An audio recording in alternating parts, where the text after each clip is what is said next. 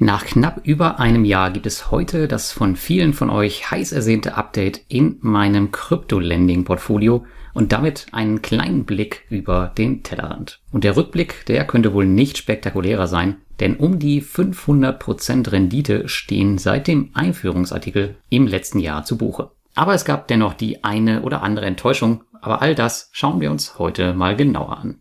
Ja, meine kurze Einführung in das Thema Kryptolending im Jahr 2020 gehörte bei euch mit zu den beliebtesten Beiträgen und mittlerweile gibt es sogar eine eigene Telegram-Gruppe mit Hunderten von Mitgliedern nur zu dem Thema. Auch wenn mein Blog natürlich hauptsächlich auf Peer-to-Peer-Kredite fokussiert ist und ihr keine regelmäßigen Kryptoartikel hier lesen werdet, so habe ich euch doch versprochen, dass ich euch hin und wieder mal ein Update dazu geben möchte und knapp ein Jahr später ist es nun soweit.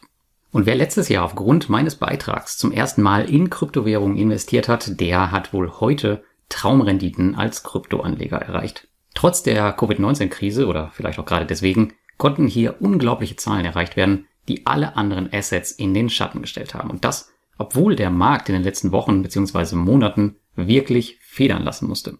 Und es liegt wirklich ein absolut verrücktes Jahr hinter uns. Im Hoch waren wir beim Bitcoin bei über 53.000 Euro Aktuell sind es nur noch knapp 30.000. Mein Portfolioanteil an Kryptos war zum Teil höher als bei den Peer-to-Peer-Krediten, in der Spitze rund 15% und Ethereum und Bitcoin sind meine größten Einzelpositionen geworden und sind es auch noch nach wie vor. Denn genau diese hatte ich zu Beginn der Covid-19-Krise noch einmal nachgekauft. Und viele der Coins befinden sich auch heute noch im Lending und generieren dadurch täglich Zinsen. Was das genau ist, da werden wir aber heute nicht weiter drauf eingehen. Wie gesagt, dafür gibt's den ersten Crypto-Lending-Beitrag und als Erweiterung hat auch noch unser Community-Mitglied Tobias bei Thomas von p2pgame.com eine mehrteilige Anleitung geschrieben. Und damit solltet ihr wirklich alles haben, was ihr für den Start braucht. Vielmehr möchte ich euch heute einen kurzen Einblick bzw. Ausblick in die von mir genutzten Plattformen geben. Das Ganze garniert mit meiner Rendite seit dem letzten Mal und hier werdet ihr auch sehen, dass es längst nicht mehr nur um Krypto-Lending geht, sondern es oft viel, viel mehr ist. Und was jetzt kommt, ist nichts für schwache Nerven, nämlich meine Rendite seit dem ersten Beitrag zu dem Thema hier auf dem Blog. An dieser Stelle möchte ich auch nochmal explizit daran erinnern, dass ich hier lediglich meine Erfahrung wiedergebe und es sich um keinerlei Anlageempfehlungen handelt. Die Renditen, die ihr auf dem Screenshot auf meinem Blog seht, die könnten auch alle tiefrot sein, wenn ich anders eingestiegen oder investiert hätte. Aber das ist in meinem Fall Gott sei Dank nicht so. Also seit dem Stichtag 11.07.2020 bis zum 3.08.2021 hat der Bitcoin beispielsweise in meinem Portfolio 337 Prozent geschafft.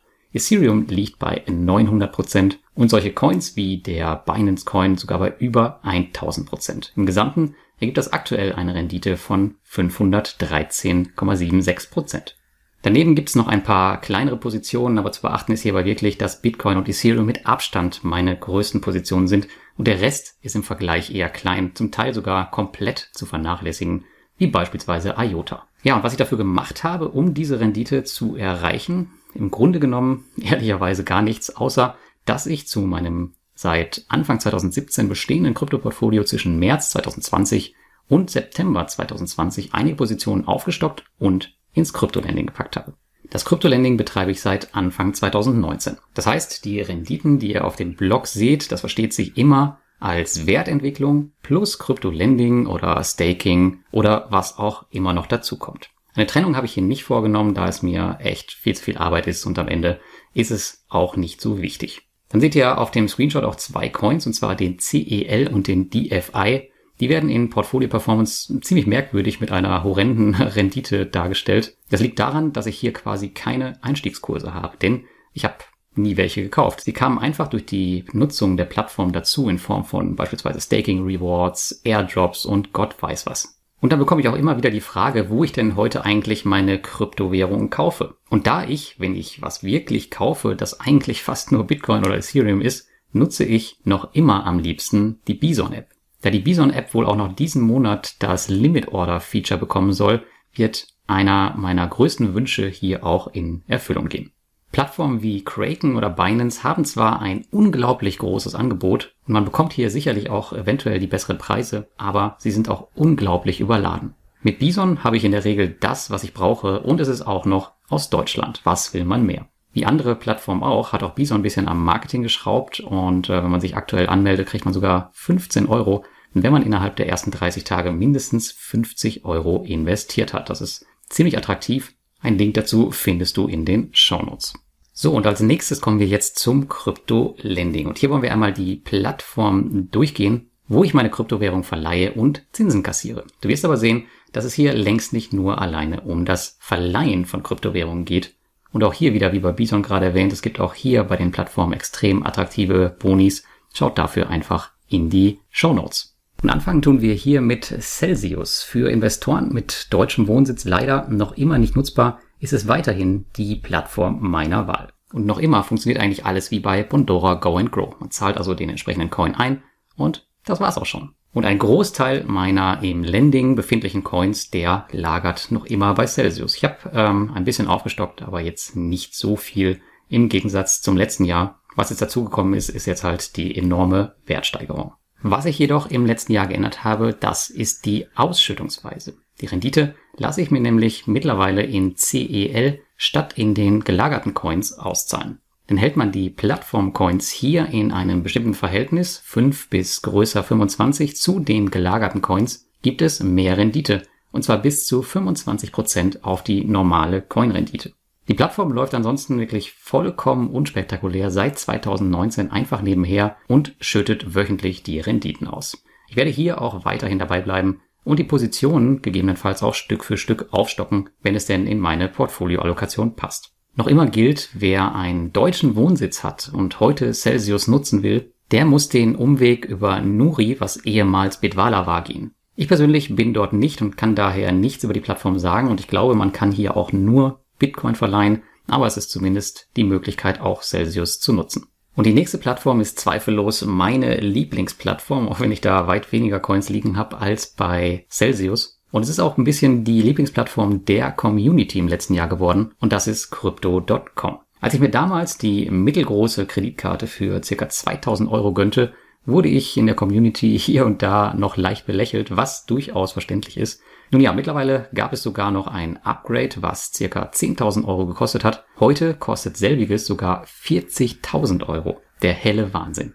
Ihr hört schon raus, bei Crypto.com steht weniger das Crypto-Lending oder Staking im Vordergrund, sondern die Kreditkarte, die einfach tolle Vorteile bietet, die man im Alltag einfach mitnehmen kann. Es ist meine Standardkreditkarte für mein Privatleben geworden. Und mein ohnehin schon recht günstiges Leben hat sich dadurch noch weiter vergünstigt, denn ich zahle nichts mehr für Spotify, Netflix, Amazon Prime und bekomme auch noch bei jedem Einkauf oder fast jedem Einkauf 5% Cashback. Der bezahlte Einmalbetrag ist auch keineswegs verloren, sondern wird mit 12% verzinst, die wöchentlich ausgeschüttet werden. Und seit ich die Karte habe, sind hier knapp 1000 Euro Cashback zusammengekommen und ich glaube, ich bin hier ziemlich harmlos mit meinen Wocheneinkäufen und hier und da mal eine Flugreise oder ein Hotel.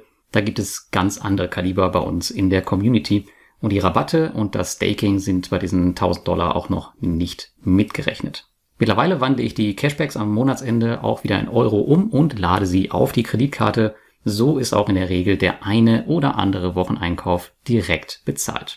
Die Karte mag im ersten Augenblick teuer erscheinen, aber wenn man sie regelmäßig nutzt, ist sie in meinen Augen ein absoluter No-Brainer. Ach, und da war ja auch noch was mit dem Kryptolending, um das es eigentlich in dem Beitrag gehen sollte. Das funktioniert eigentlich auch, wie es soll und ähm, ja, ist aber relativ unspektakulär. Das Highlight ist hier wirklich die Kreditkarte. Falls ihr euch dort anmelden wollt und die 25 Dollar Startguthaben mitnehmen wollt, dann achtet bitte darauf, dass ihr nicht die Midnight Blue Kreditkarte beantragt, sondern die Ruby Steel, denn ansonsten bekommt ihr den Bonus nicht. Und mit der bekommt ihr beispielsweise schon 2% Cashback überall, ähm, Spotify und sie kostet lediglich 400 Dollar und nicht äh, 40.000.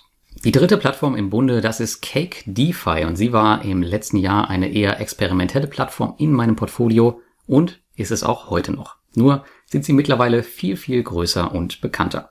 Die Renditen von Cake sind aber immer noch der Wahnsinn. Staked man den hauseigenen Coin, den DFI, bekommt man aktuell um die 100% Rendite. Ja, richtig gehört, 100%. Daher nutze ich auch tatsächlich vorwiegend das, auch wenn man dafür halt den DFI nutzen muss, dem nicht sonderlich viel Wert zugesprochen wird, wenn man so durch die Internetszene schaut. Ich habe mein Portfolio hier aber nie nennenswert aufgestockt. Das ist aber auch gar nicht notwendig, denn der Grundstock wächst auch von allein ziemlich schnell. Gefühlt ist die Plattform auch ein bisschen die Lieblingsplattform vieler Blogger geworden, wenn man so durch die YouTube-Kanäle schaut, was so vorwiegend natürlich an den attraktiven Provisionen liegt, aber auch an dem deutschen Zugpferd Julian Hosp. Man hat also einen relativ einfachen Zugang und bekommt ähm, ziemlich viel Infos darüber, was bei ausländischen Plattformen oft nicht so ist. Leider muss man sagen, ist Cake aber in meinen Augen keine Anfängerplattform und die Auszahlung dieser hauseigenen DFI-Coins, die so viel Rendite machen, die ist einfach enorm schwierig. Man muss diese erst auf eine andere Exchange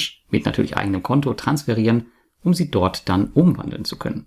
Am Ende jedoch muss man sagen, dass Cake das macht, was es soll und das war auch der Grund, warum Tobias aus unserer Community eine vollständige Anleitung für Cake in meiner Tutorial-Sektion geliefert hat. Ziemlich cool, ist übrigens auch das Reporting der Plattform. Hiervon können sich einige andere Plattformen wirklich eine dicke Scheibe abschneiden.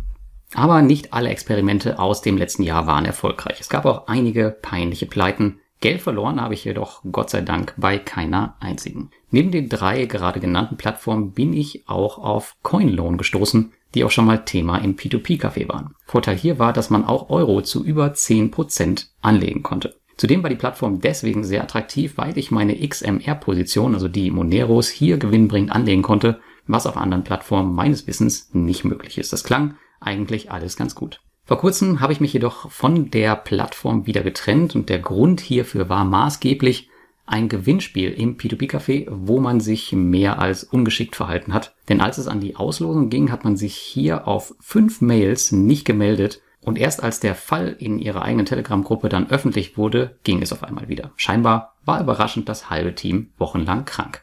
Ja, das hinterließ bei mir einen faden Beigeschmack, den ich so nicht ignorieren konnte und wollte und das habe ich direkt mit dem Abzug aller meiner Coins quittiert. Meine Monero habe ich jedoch liegen lassen, weil ich die nirgendwo anders äh, gewinnbringend anlegen kann.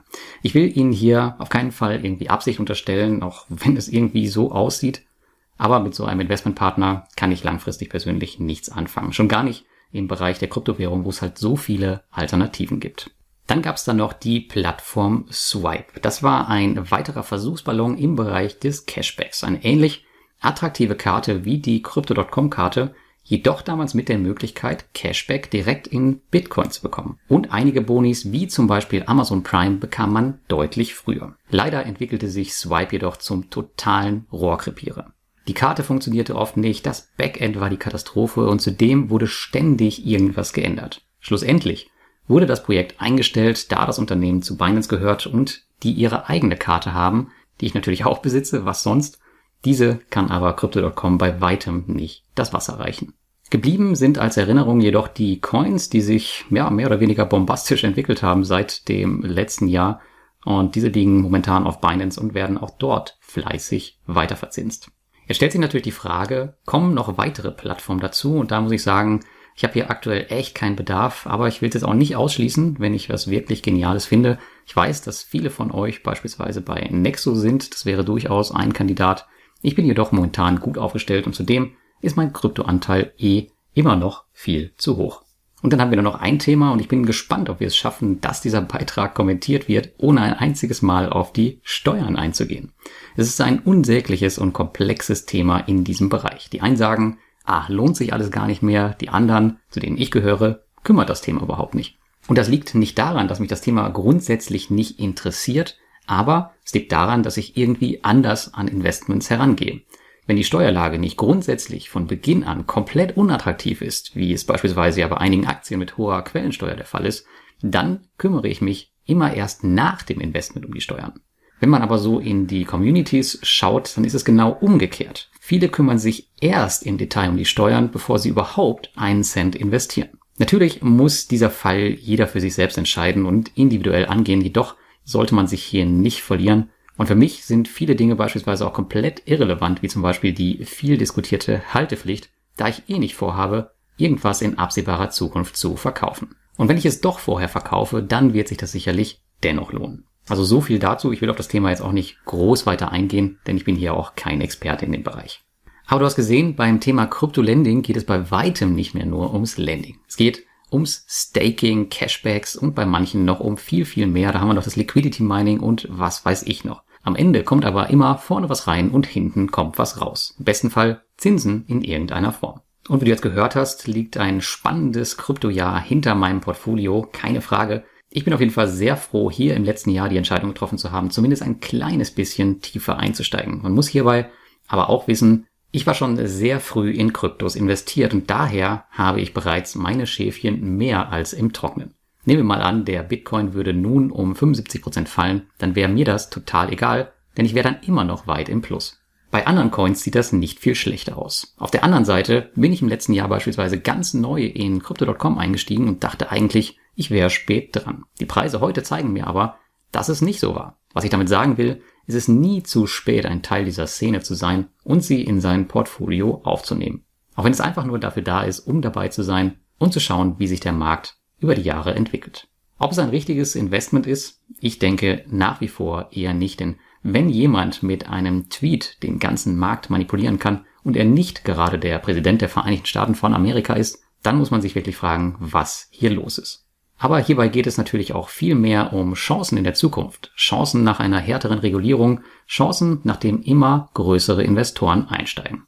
Ich bin dann auf jeden Fall schon lange dabei und werde weiter fleißig meinen Lieblingskäse bei Aldi im Sonderangebot mit meiner Crypto.com-Karte bezahlen und auch hier noch 5% extra dabei kassieren. Aber wie schaut's bei dir aus? Wagst du dich an die wahnsinnige Welt der Kryptos heran oder ist es gar nichts für dich? Schreib's mir doch mal jetzt in die Kommentare unter dem YouTube-Video oder dem Blogartikel.